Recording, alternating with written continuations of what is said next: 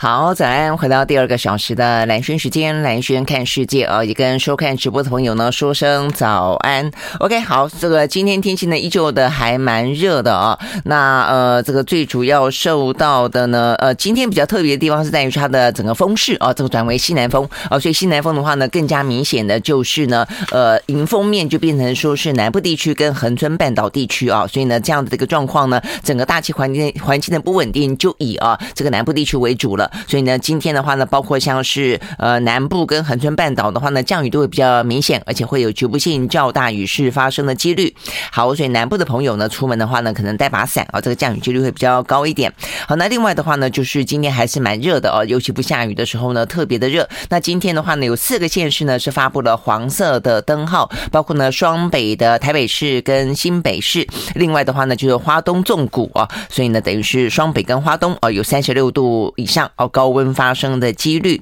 好，那这样的一个非常炎热的天气状况，但是幸好啊，还是有一些所谓的不稳定啊。这个不稳定的话呢，呃，最好的就是说，并不会带来太多的一些呢降雨的灾情，但是可以消暑啊。所以目前状况看起来就是这个样子。不过南部的话呢，前几天大雨哦，看起来有些地方是积水了啊，所以呢，这还是要稍微的小心一点。好，那整个的不稳定的天气状况，大概会到这个礼拜四、礼拜五之后啊，就会呢趋向稳定。那趋向稳定。的意思就是说呢，呃，整个呢非常炎热的盛夏入暑的状况又会再回来哦，所以呢，先前在上个礼拜吧，不是有连续那种三十六度以上的高温，然后呢，大家又对于这个用电啊，这个缺电啦、跳电了，又会开始绷紧神经啊，所以呢，这样这个日子呢，应该又会到来。那尤其是呢，这个迈进了七月份了啊，所以呢，七月八月。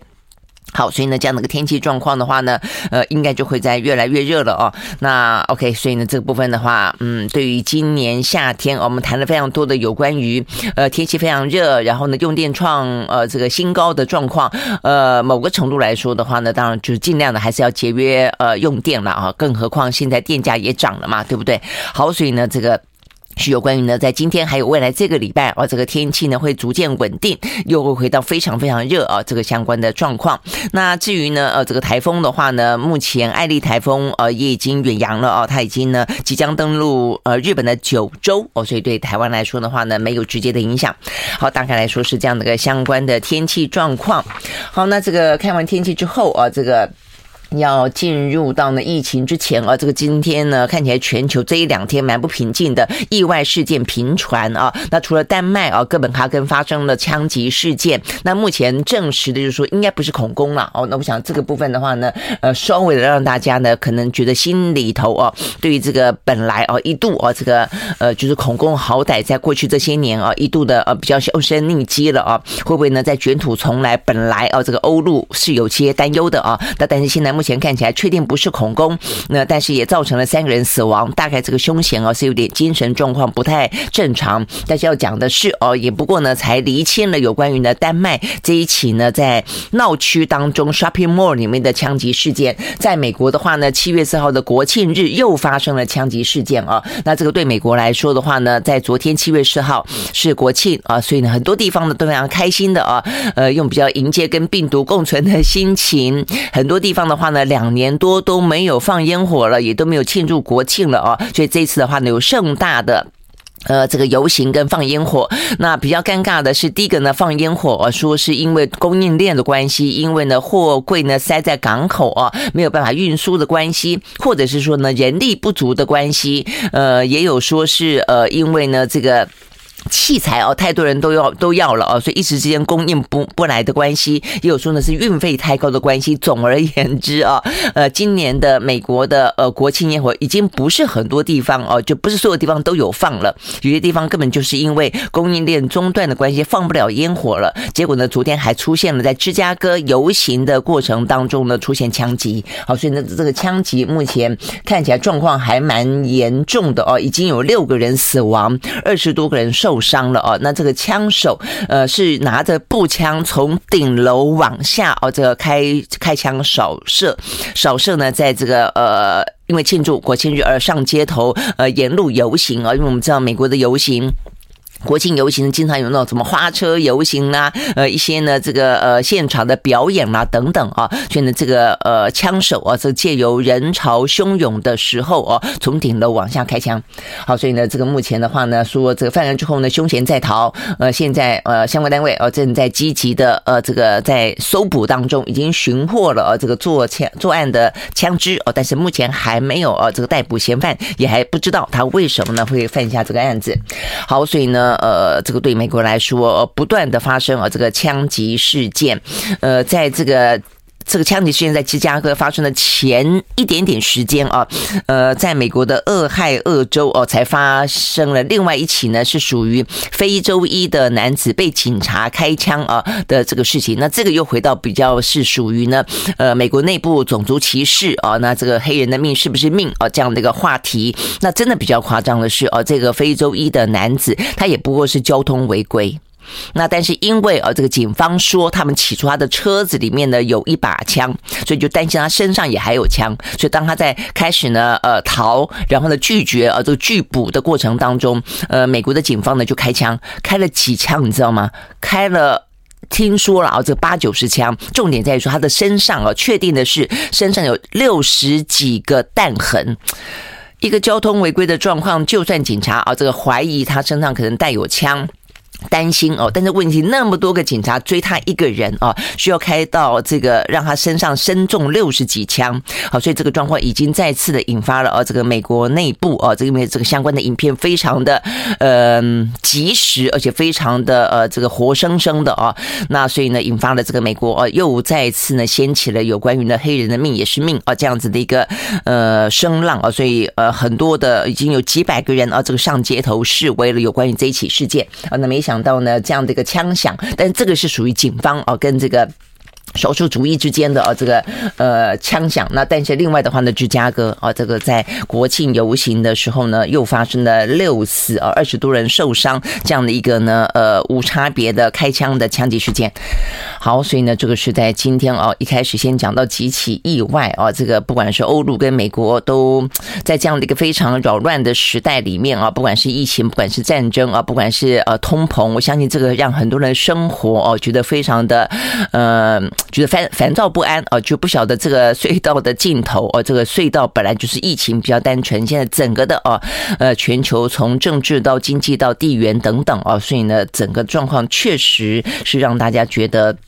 蛮混乱，蛮有压力的啦，哦，OK，好，所以呢，这个部分导致了很多的意外状况，似乎呢也越来越多。好，所以呢，这是一开始哦，这个跟大家提到的。那除了这些比较是意外的哦，最及时的事件之外，那一样接下来看的就是疫情。好，那这个今天礼拜二哦，所以还算是比较是假期的症候呃的这个现象哦，所以呢，这个相关的通报来说的话呢，数字还是比较少啊。所以呢，历历经了上个周末哦，这个大概有到七八十万全球。那今天的话呢，是通报了二十八万五千多人呢单日新增，那八个国家呢是破万的哦，这个数字呢看起来少很多了哦，那所以就参考参考就是了。那但是呢，就呃这个连包括世卫组织啊，其实都有特别开始提醒了。我相信呢，这个这一两天的数字呢，呃，真的就是仅供参考。因为就整个趋势来看的话呢，全球啊，这个就欧美国家尤其啊，这个疫情确实是有反扑之势。那这个反扑的状况的话呢，疫情相对来说，呃，还蛮值得注意的啊。所以呢，连我们昨天原本是说呢，这个台湾的疫情趋缓嘛啊，因为台湾昨天的通报是呃这一波的疫情以来最最低的啊，一个一天大概是两万三千多人呢，单日新增一百六十七个呢中重症啊，这个六十九个死亡，也是这段时间以来呢死亡人数呢呃算是最低的一次了啊。那虽然还是有这个一岁的小朋友啊，他这个呃突然间染疫之后，呃我觉得也还蛮快的，三四天之后就并发脑炎啊，这个跟肺衰竭，然后就死亡了，也还是蛮的蛮值得注意的了啊。但是就至少哦，这个整体来看的话呢，事实上应该是高峰已过，甚至呢，在高原期也开始往下走了。所以本来的话呢，昨天的呃这个防疫中心啊，他们开会是要讨论哦，是不是边境放宽，要从呢这个限制的呃入境人口两万五放宽到四万啊。但是就是因为我们刚刚讲到的这个全球啊，这个疫情再起，有关于 BA 点四、BA 点五，我们目前看起来的话呢。已经成为全球啊这个最主要的病毒株了啊。那这个根根据我们的指挥中心啊，这个昨天说的这个数字哦，说全球的话呢，呃，这个增加哦，就有百分之二十一哦的幅度，以百分之二十一的幅度啊来增加目前的这个疫情，等于是比起先前呃趋缓的时候呢，又哦这个增加了百分之二十一了啊。那我们的呃边境拦截在昨天光光昨天就有一百一十二例啊，是属于呢这个 BA 点四、BA 点五。五的哦，好，所以呢，显示出来的就是国际之间哦，这个疫情看起来呢是有呃增温啊，然后呢，近来呢，呃，台湾扣关的呢，嗯，也开始变多了哦。那虽然昨天呢，罗毅军特别说啊，目前的这个数据跟。整个所掌握的状况显示，它并没有进到我们的社区，意思就是都在边境拦截下来了哦。但是也就是因为呢，边境呃进来的越来越多，所以呢，目前呢就考虑呃先不放宽呢这个边境的呃这个人数哦。所以呢，目前还是维持在二点五万人啊这个单日啊可以入境啊。那包括呢是不是什么时候要从三加四改为零加七？目前的话呢，也就还是呢暂时停在观望的阶段啊，不会那么。快的呢来实施，好，那但是呢和的话呢很明显了啊，就是说呢，呃，我看昨天的一些公卫专家也说了，台湾如果是这样子决定的话呢，算是全世界啊这个入境的呃规定算是严格的国家了。呃，大概除了这个呃，我们临近的话，就亚洲来看，就是呃，这个中国大陆比我们更严更严峻了啊，这个更严格了。其他地方都已经，就算啊，这个疫情升温，其实也都慢慢开始松绑了啊。所以呢，对于台湾来说的话呢，就是有两种不同的声音了啊。有些的话呢，就觉得说应该尽快跟国际接轨啊。所以呢，我们那么的严格其实是不当的。但有些人还是担心疫情再起。I like 好，回到兰萱时间啊，所以我们刚刚讲到了有关于呢这个台湾啊，目前看起来的话呢，呃，这个虽然我们的疫情趋缓了，但是呢，边境目前不打算啊个更进一步的放宽。那到底呢是应该呢跟着全世界啊，那目前的话呢跟病毒共存，应该要这样子接轨啊，应该再更进一步的放宽。否则的话呢，你说现在回来三加四，然后呢全球哦也很多开放了，但是如果说你出去玩回不来哦，因为每一天的话呢，呃，如果出去的人人太多，等于是呃。只有二点五万人可以进到台湾的话呢，包括了我们的国人啊，那所以呢，到底还能不能够出去玩哦？我想这个部分也是大家呃觉得嗯很困扰的啦啊。那但是另一方面，也有人就是担心说，那如果这样子的话，目前这一波才刚刚缓下去，但是呢，国际之间很明显的这个新的亚病毒株呢又开始呢这个肆虐起来了。那如果说呢呃就此放宽的话，会不会呢又呃等于是我们的这个波波相连哦？等于是这波还没去，然后下一波很快的就要再来哦，所以呢。这个部分的话呢，就涉及到啊这个所谓的决策的。最后的选择了啦哦，那呃，但是不论如何，目前看起来的话呢，台湾是以比较相对来说比较严格哦，严格的意思就是说呢，用我们呢呃人民众防疫啊，最主要，因为现在国全球的方式都是用疫苗、用抗病毒药来进行防疫，那跟病毒共存。但是我们采取的方式呢，就是用呃我们的自由，就是我们用尽可能的自诉，或者说我们的防疫的呃高规格哦，来想办法哦，这个降低呃病毒的。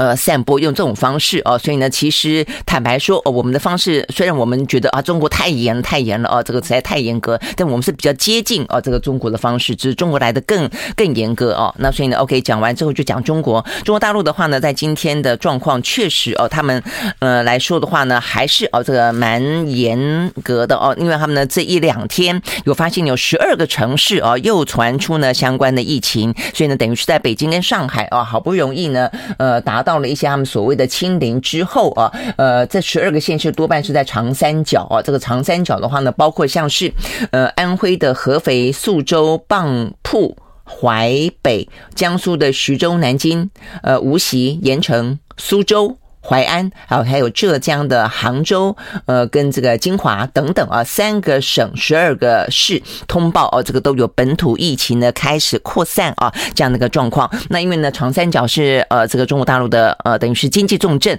而且呢都是不少啊，中间不乏几个大城市啊，所以呢导致他们目前看起来还蛮紧绷的。呃，像是呢目前最严重的安徽四。四县这个地方哦，就是累计几天下来大概有呃这个三四百例了，所以他们现在呢是每三天就一次大大筛哦，大筛检，每三天就一次大筛检哦，所以目前看起来还是啊往这个呃清零的方向去走啊。那至少他们希望做到呢，这个社会面清零，零死亡，而且不外溢哦，就不让它往外扩散。好，所以呢这个部分呢是哦，这个中国大陆一方面啊正在放宽他们的国境啊，等于是国境，让更多的外国的观光客跟商务客可以进去。但是呢，一方面的话呢，他们要面对的是他们的疫情似乎哦，在他们认为的呃这个扩散状况来说哦，他们认为是严重的哦，所以现在呢又在努力的哦这个清零当中。好，所以呢这是目前看得到啊这个全球的疫情跟台湾的相关状况了哦。那呃，事实上亚洲部分的话呢，呃，日本它现在已经跟昨天日本的数字跟台湾啊这个数字差不多了，我们两万三，日本两万二。哦，所以呢，日本其实最近的疫情啊，这个反扑的还蛮厉害的。韩国也是啊，的韩国的话呢，呃，虽然今天数字看起来还是只有几千啊，但是已经一度破万了哦。那包括以色列啦、印度啦，哦，在今天看起来也都还是破万的。好，所以呢，呃，这个部分就是状况是这个样子啊。但是每一个国家采取的手段真的是差别越来越大了哦。那所以对台湾来说的话呢，呃，这个嗯，大家到底等不等得及哦？可不？可以再闷得住，我想这已经开始哦挑战我们的这个相关的防疫决策了。OK，好，所以呢，这是跟今天疫情相关的讯息。那讲到疫情的话呢，这个全球哦，这个传染病的状况，先前不是还有猴痘吗？哦，这个猴痘呢，呃，是这一波让大家觉得说，哇，怎么又来一个传染病哦？那再来的话呢，呃，今天看到的是呃刚果，不过这个是比较好的消息，是他们先前爆发了伊波拉病毒的疫情。好，那这个伊波拉的话呢，其实大大家听到，世上应该都会蛮有感觉的啊，在这一波的呃整个的呃 COVID nineteen 之前，呃。包括呃，这个全球其实最骇人听闻，就让大家担忧的啊，呃，实际上是伊波拉病毒啊，这个从非洲呃传出来的。那但是呢，在目前它，因为它这个整个呃状况是还蛮严重，会全身出血、呕吐啊、腹泻等等，致死率非常的高啊。那幸好它并不是那么呃容易去散播，但是没想到啊，事实上呢，在非洲，在刚果，它其实在过去这段时间几年间，陆陆续续还是出现了蛮多波的。疫情啊，那在上一波的话呢，夺去了五十五条人命。这个时间是发生在二零二零年的六月到十一月。那好不容易平息下来之后呢，过去这一两个月里面又。出现了一波，那这一波的话呢，目前刚果哦，他们是宣布说这一波疫情已经结束了。那比较呢，呃，掌控得当的是比起上一波来说，死亡的人数呢稍微少一点啊。那这一次的话呢是五个人死亡。好，所以呢，有关于呢这个嗯全球的有关于这个呃疾病啊，这个这跟。对人类啊，这个相关的一些侵袭，这部分也是对我们来说啊，是很值得注意的啊。目前来讲的话呢，其实也是此起彼落啊，不能够掉以轻心。好，所以呢，这个是讲到呢跟疫情相关的讯息。好，那看完之后，一样接下来看的就是欧美股市喽。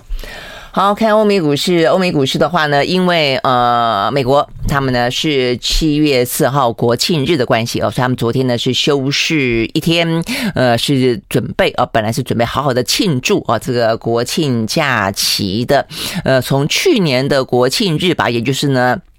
呃，这个拜登上台之后哦，他们开始呢，就是呃比较认真的啊，这个面对疫情，然后呢，采取了很多的一些措施啊，所以呢，对他们来讲，呃，等于是好不容易迎来一个呢要跟病毒共存的国庆日哦。但是我们刚刚也讲到了哦，不管是他们呃这个。不是每个地方哦都有烟火，烟火可以放哦。那另外的话呢，还出现了几起哦这个枪击事件啊，不管是警民之间的啊，不管是呢无差别的攻击式的啊，好，所以呢都让他们的这个国庆日啊这个蒙上了一层呢暴力的阴影啊。好，那除了这个。嗯，美国哦，这个休息一天之外的话，我们接下来就看欧洲喽。欧洲的话呢，昨天表现事实上是还不错的啦。哦。那个我看看，只有德国哦，德国的话呢是下跌，跌了百分之零点三一。另外的话呢，英国跟法国都是上扬。英国的话呢涨了百分之零点八九，法国呢涨了百分之零点四。好，那呃，这个对于呃欧洲来说的话呢，当然了，这个现在的目前的上扬哦，都是因为呢呃跌了好几天之后反弹。那那再来的话呢，就是呃，油价，油价昨天呢看起来也是继续上扬的哦。这个在嗯，我看看这个纽约哦的部分，我们休息完回来再讲好了。好，回到蓝轩时间啊，我们刚刚讲到的是这个欧美股市跟油价啊。不过在这个之前，我刚刚看了一下，我刚刚漏讲了一个呢，呃，我们的疫情当中，我觉得还蛮重要的，就是儿童疫苗了啊。这个儿童疫苗的话呢，在昨天呃五十九点零四万剂啊，这个是属于辉瑞的话呢，已经抵达台湾了啊。那这个效期是到年底，不过它这个是提供五到十一岁的啊，所以你的今年采买的儿童疫苗数已经全数到货了，所以陆陆续续的话呢，该打的啊，这个第一剂或者呢间隔三个月之后的。第二季应该都可以打了，好，但是现在的话呢，就是五岁以下的哦，这个目前的话呢还没有来。呃，事实上我们有采购哦，那所以什么时候来？我想这个部分的话呢，是大家可能更关切的，因为我们刚才才讲到，又有一例哦，这个小朋友才一岁啊，呃，三四天之内，呃，六月二十八号吧，他发高发高烧，发到四十几度啊，然后呢，在七月一号。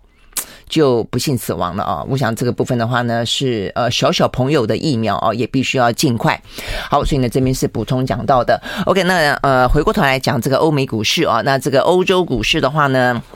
是上扬的居多。那再来的话呢，油价了啊，这个油价的话呢，呃，一方面先前讲到的是呃，这个中国大陆哦，这个相关的需求本来是担心疫情再起那么严格的风控啊，因此的话呢是需求放缓。那但是它现在慢慢开了啊，但是呢，呃，在供应部分的话呢又开始紧张啊，包括呢这个沙乌地阿拉伯啦、呃，OPEC 啊等等啊，他们并没有呃如预期。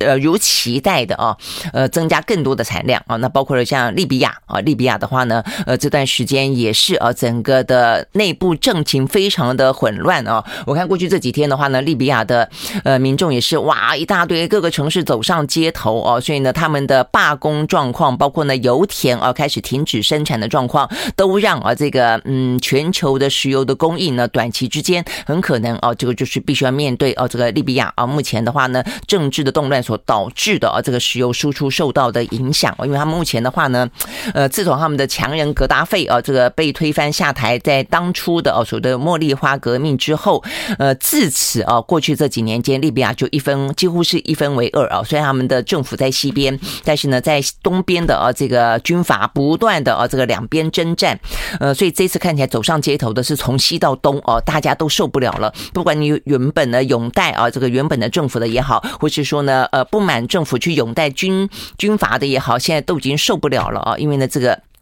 政治的倾轧啊，然后呢，不断的内战啊，导致了这个民生凋敝啊，这个经济根本没人管啊。那现在全球呢，又加上通膨这么的厉害啊，所以呢，呃，这个人民终于忍无可忍，走上街头啊。所以呢，已经连续几天啊，都是这样的个骚乱，连联合国哦都开始呢出声啊，要求呢，呃，希望这个利比亚的政府啊，呃，可以自治啊。但是嗯，这个这种通呼吁都没什么用了啊。OK，好，所以呢，这些呃原因啊，都是造成。成了哦，这个油价呢持续性的啊充满了风险的呃原因。OK，好，所以呢，在纽约部分的话呢，西德州原油上涨了百分之二点零五，收在每一桶一百一十点六六块钱美金。伦敦布兰特原油上涨百分之一点六七，收到每一桶呢一百一十三点五块钱美金。好，那这个油价部分可以再观察的就是呢，接下来。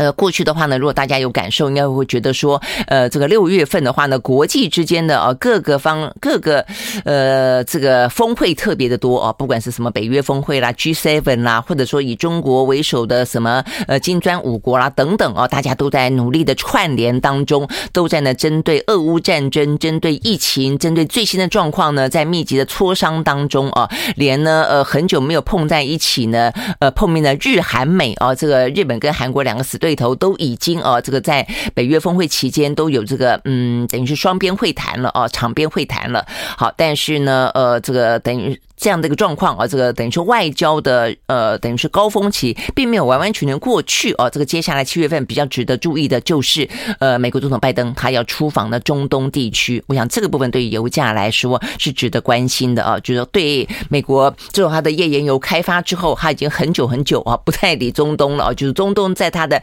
战略的重要性当中已经越来越低啊。所以你会知道呢，这个美国的呃这些。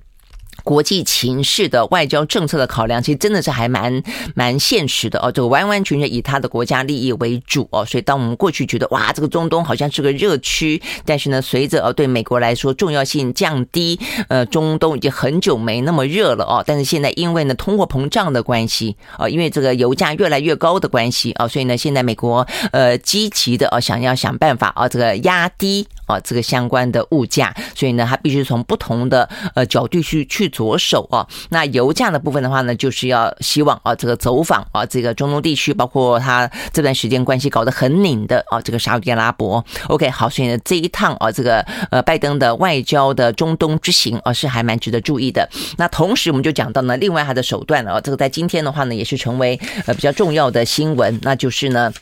呃，他也希望啊，压低通膨的方式就是放宽对于中国的在川普执政期间拉高的关。税壁垒，好，那这个话题已经讲了好多天了哦，蛮长的一段时间了。至少呢，呃，开始隐隐然的从这个呃台面下的讨论端上台面来讨论，甚至呢出现了哦，美国的两派意见，一派意见是以这个美国的财政部长耶伦为首，他希望呢能够呢降低或者取消若干的关税，来因应啊化解呢消费者感受到的物价的压力。但是呢，另外一个呢，则是以这个呃贸易代表戴琪为首，他认为的呃对于中国的关税的啊这些政策，呃取消与否可以作为他们的战略考量啊，必须要不断的对中国施压啊，所以他不赞成啊这个取消，那除非你可以呃。取代啊，拿这个东西等于是呃有更多的其他的施压的方法啊，所以这两边呢呃不停的较劲。但是呢，随着美国的通膨的问题越来越严重，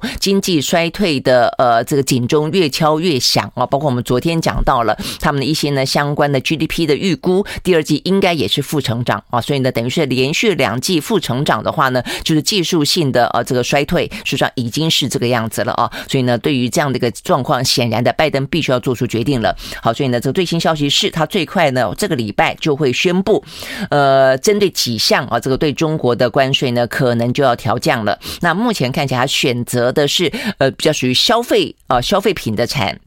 呃，这个产品，比方说像成衣，还有呢这个学校的用品这部分的话呢，当初寄出的惩罚性的关税应该可以了，来降低甚至是取消。那 OK，那当初哦，这个川普呢对于中国所呃寄出的哦这个惩罚性的关税总额高达三千七百多亿美金，然后呢课征的是百分之七到百分之二十五哦这么高的不等的惩罚性的关税。OK，好，所以呢对于美国来说，选择性要降，其实可以选择的还蛮多的。的了啊，就是他目前选择的是比较倾向于对消费者比较有感的，但是要祭出其他的策略哦。休息会儿再回来。I like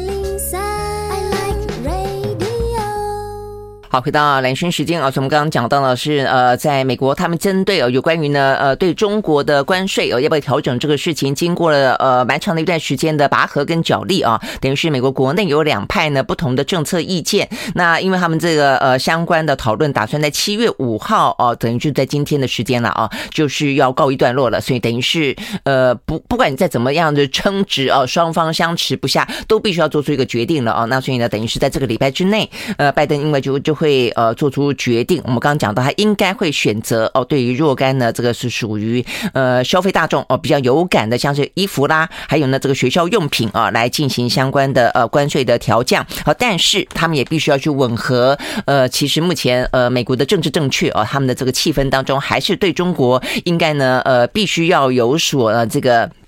呃，约制哦，甚至呢，要想办法能够导正哦，他们认为的不公平的呃这个贸易的行为。那所以呢，呃，即便这边松。哦，但是不能够给出错误的讯息，要也因此在其他地方必须要去加大力道。哦，所以呢，这边加大力道的做法，哦，在媒体报道当中说，他可能会提高一些战略性项目的关税。哦，就他们认为呢，这个战略性的效果，比方说，呃，具有对于美国的国家安全或是国力的一些挑战的，像是呢，工业机械跟运输设备，呃，等等的这方面的一些关税，可能可以呢，呃，来提高。那甚至可以启动新的三零一。的调查行动啊，聚焦在呢大陆官方对于一些呢高科技的项目是不是采取一些优惠啦、补贴啦？那如果是的话，应该是啦啊，因为中国大陆一直都有用一些优惠补贴的方式嘛啊。那但是如果这样子的话呢，造成不公平的竞争哦，所以这些部分的话呢，就会是呢美国同时哦可能要去呃寄出来的啊这个相关的行动，然后所以呢等于是一方面有松，但是也另一方面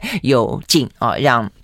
呃，这个美国的战略哦，可以得到一些平衡。呃，就说你舒缓眼前的呃这个通货膨胀的问题，解决目前可能呢这个下半年这个经济衰退的问题。但是呢，在整个的呃更大战略的跟美中之间的呃这样的一个角力的问题，不能够完全放松，大概是这个意思啊。好，那这个如果说能够调降若干对中国的商品的关税，呃，依照呃美国的经济学家哦，他们有一些呢相关的调查跟推估。呃，一个叫 Peterson 的国际经济研究所啊，他们报告认为，呃，如果取消这些关税的话呢，大概可以让啊这个美国的消费者的物价指数 CPI 的呃升幅降低百分之零点二六。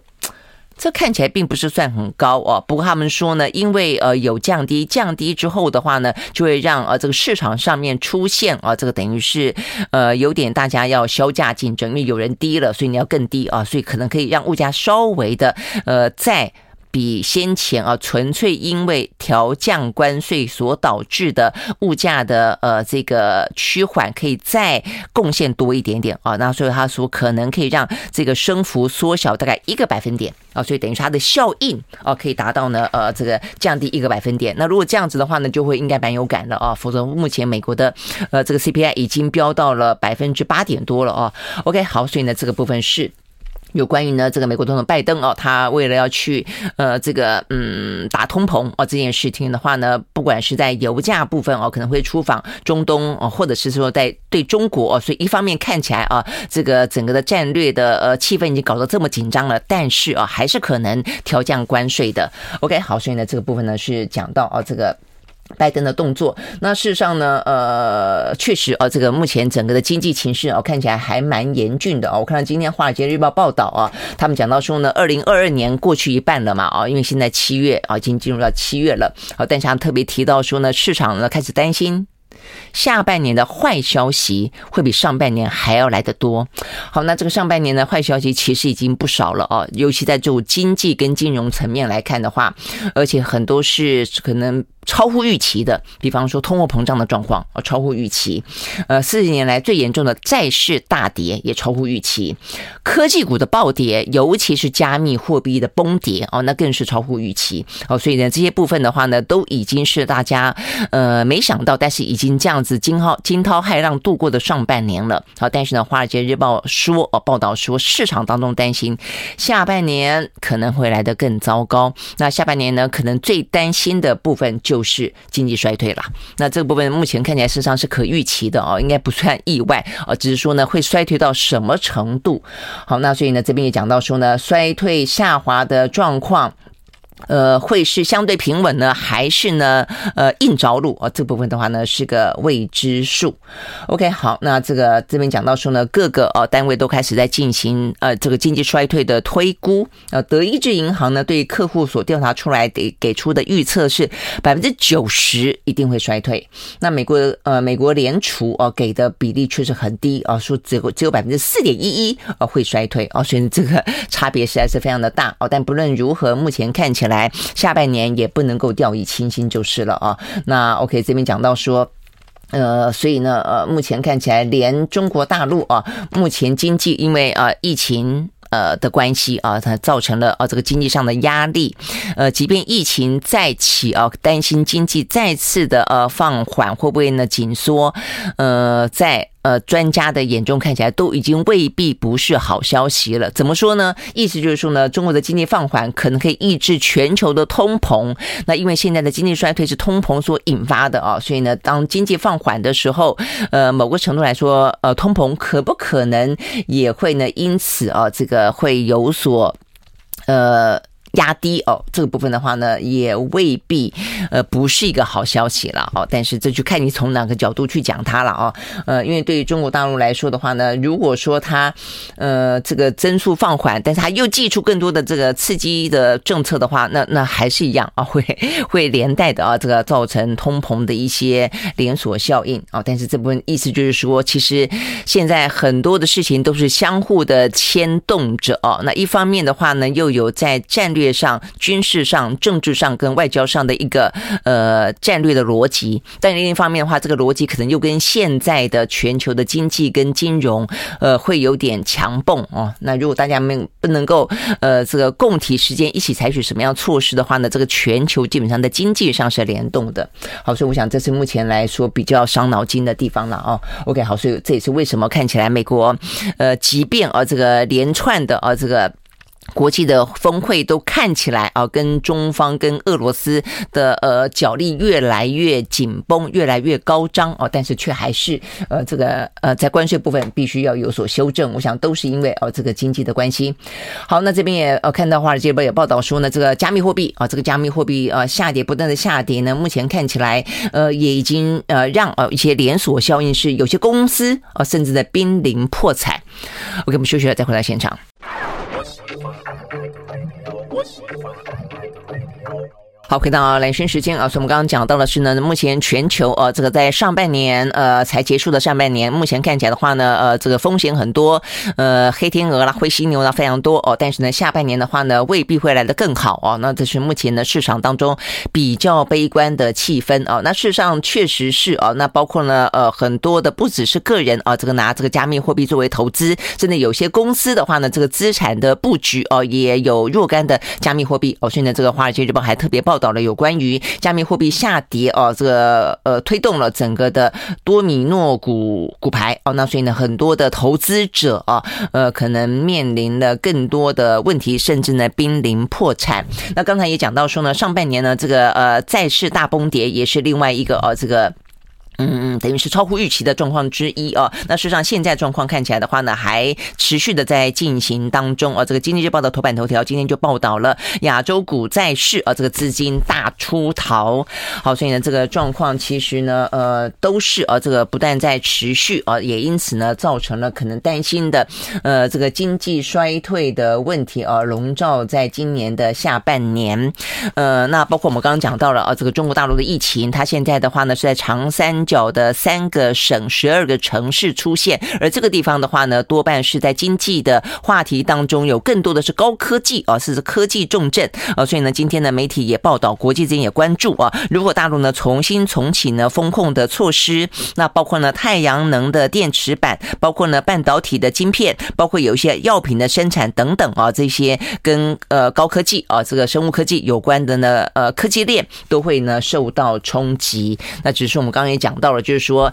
呃，受到冲击这部分当然是负面的效应了啊。但是如果从正面来说的话呢，经济就不会过热，经济不过不会过热的话，会不会通膨也会稍微的压制一点啊？这就是。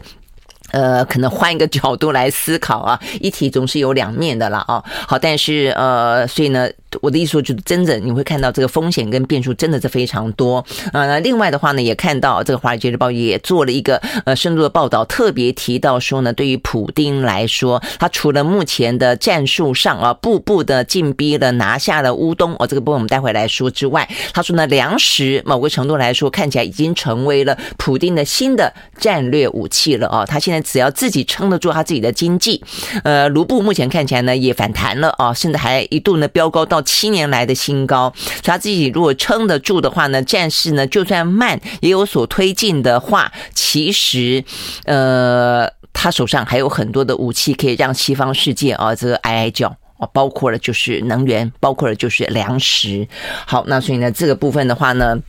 呃，看起来东西方啊，如果说呢要呃壁垒越筑越高，要进行啊这个相关的呃对峙跟角力的话啊，到底谁怕谁？有些时候你会发现呢，独裁专制的国家，它能够盯住的时间比你想象当中来得更久哦，因为它比较没有民意当中的反弹跟民意当中的压力啊，所以当它咬了牙要跟你拼的时候，其实全球都会付出代价。我想呢，这个讯息啊是这样子的一个意思在里面。OK，好，所以呢，有关于粮食、包括能源、包括经济啊等等的问题都不会啊那么快的就解决。好，所以我们看到呢，这个包括连台积电啊，这个台积电今年也跌了百分之二十八，市值呢啊这个蒸发了四点五兆啊等等这些。这些都是呢，这个相关的一些。呃，连锁效应啊，即便呢这么优秀的台积电啊都没有办法读好。OK，好，那我们刚刚讲到了是啊，这个在俄乌战争里面啊，这个对普丁来说，可能粮食哦会是呢另外一种战略的武器了啊。但是呢，就真正的啊这个军事的推进来看的话呢，呃，这个最新消息目前看起来呢，乌东状况真的还蛮糟的啊。现在啊，昨天前一天才讲到说呢，俄罗斯宣称啊他们拿下了啊这个卢甘斯克，但是乌克兰的方面是说。还在激战中啊，但是最新消息是，他们也承认了，他们必须被迫的要离开乌东了啊，这个包括最后一个。呃，卢甘斯克的城市叫做呢，嗯，利西昌斯克啊。目前看起来的话，他们已经宣布放弃。那他们的说法是说呢，为了保护守军的性命，必须呢暂时性的、战略性的撤离。终究我们会再回来啊，这个是乌克兰的说法啦哦。但是呢，呃，某个程度来说，也代表的就是卢甘斯克已经全面性的沦陷，落入呢俄罗斯的手中了。好，所以呢，这个俄罗斯方面已经说。他们解放了呃，这个卢甘斯克，所以接下来的话呢，要把这个政权交给呃他们所承认的呃，就是宣布独立的卢甘斯克人民共和国。那现在他们要把他们的这个力道呢放进更进一步的去进攻呃顿内茨克。好，所以呢，就是当初的这两个州啦，哦，这乌东的这两个州，呃，或者叫做两个省，我想大家对于这个名字都已经非常熟悉了哦。所以现在等于是确定沦陷了一个了。那现在另外一个的话呢，呃，就是呃，等于是俄罗斯哦，要继续的去强攻。那嗯。目前已经沦陷的啊，这个卢甘斯克的州长啊，等乌克兰的卢甘斯克的州长自己都说，接下来他认为俄罗斯将会把重兵战争的重点放在呢顿内茨克州里面的呃斯拉夫扬斯克这个市，还有呢叫做巴克马特镇啊这两个地方，如果呢再受到进一步的攻击，而且被拿下来的话，很可能就可以拿下顿内茨克，贯穿衔接到。克里米亚，所以等于是整个的乌东乌南就会连成一气。好，所以你可以看到到呢，这个虽然对俄罗斯来说的话呢，战事推进的很缓慢，但是呢也在推进当中。好，所以呢，泽伦斯基昨天又发表了公开的谈话，他呼吁西方的呃武器尽快的来。他说呢，我们一定会收复失土的，我们呢会在战术。以及现代武器补给的增加调整中，我们会再回来。好，那至于会不会真的再回来，或是多久之后再回来，这个战争还要再多久？嗯，真的是不知道了啊。OK，好，所以呢，这个是目前呢有关于整个经济，有关于呢这个呃俄乌哦整个的。相关通通的都是环环相扣的一些最新的状况。好，那因为这个压力实在是真的很大哦，所以发现呢，现在的执政当局都很辛苦啊。所以目前呢，有两个呃政府呢，好不容易呢组成了哦，但是呢，短短的时间之内的话呢，都要面对了所谓的不信任投票，或者他的民调呢急剧的下滑。目前看得到的一个是法国，一个呢就是我们邻近的南韩。好，法国的话呢，这个最新消息是呃。法国他们的政府啊，这个等于是马克宏才刚刚组成一个新的内阁，但新的内阁呢被认为换汤不换药，呃，了无新力呃新意啊，不过是原本的人事呢重新大风吹，所以的话呢，过去哦，他们如果都组成内阁之后，都会呢在国会里面呢呃要求进行信任投票，就很有自信，所以你对我们进行信任投票。就这一次的话呢，因为很没自信，所以呢取消了信任投票。他们说呢，并不是说首创。但至少是三十年来从来没有内阁组成之后，要求国会说，你不要来对我进行信任投票。所以显然的，马克龙自己心里面也知道，他这个内阁看起来 有点差强人意。好，所以你你自己不进行信任投票，对不对？呃，反对党因此就知道这是一个机会了，他们要进行不信任投票。OK，好，我们在呃六号。那就明天他们打算进行不信任投票，才想要就刚刚才组成的马克宏的内阁，很可能就要面临被倒阁的危机。好，所以呢，这是法国目前最新的状况。那南韩的尹锡悦呢，呃，才刚刚上台，看起来的话呢，呃，也是风风火火的啊，呃，出席了很多国际的场合，表现也还不错啊，这个北约等等啊。但是呢，他只也是内部的人士呢，出现了一些状况，呃，说新的。教育部长啊，是一位女性的教育部长。呃，礼拜一才被获得任命，但是呢，马上就被翻出来，过去呢曾经酒驾。你说酒驾好像也还好，但他这个酒驾酒驾值哦，这个超标二十五倍啊，这个是还蛮多的，就引发了在野党的反弹，不满这项任命案啊。那讲到说尹锡悦的施政满意度，短短的一两个月之内，从五月底啊，这到现在跌了十个百分点，呃，等等啊，所以呢状况也还蛮惨的。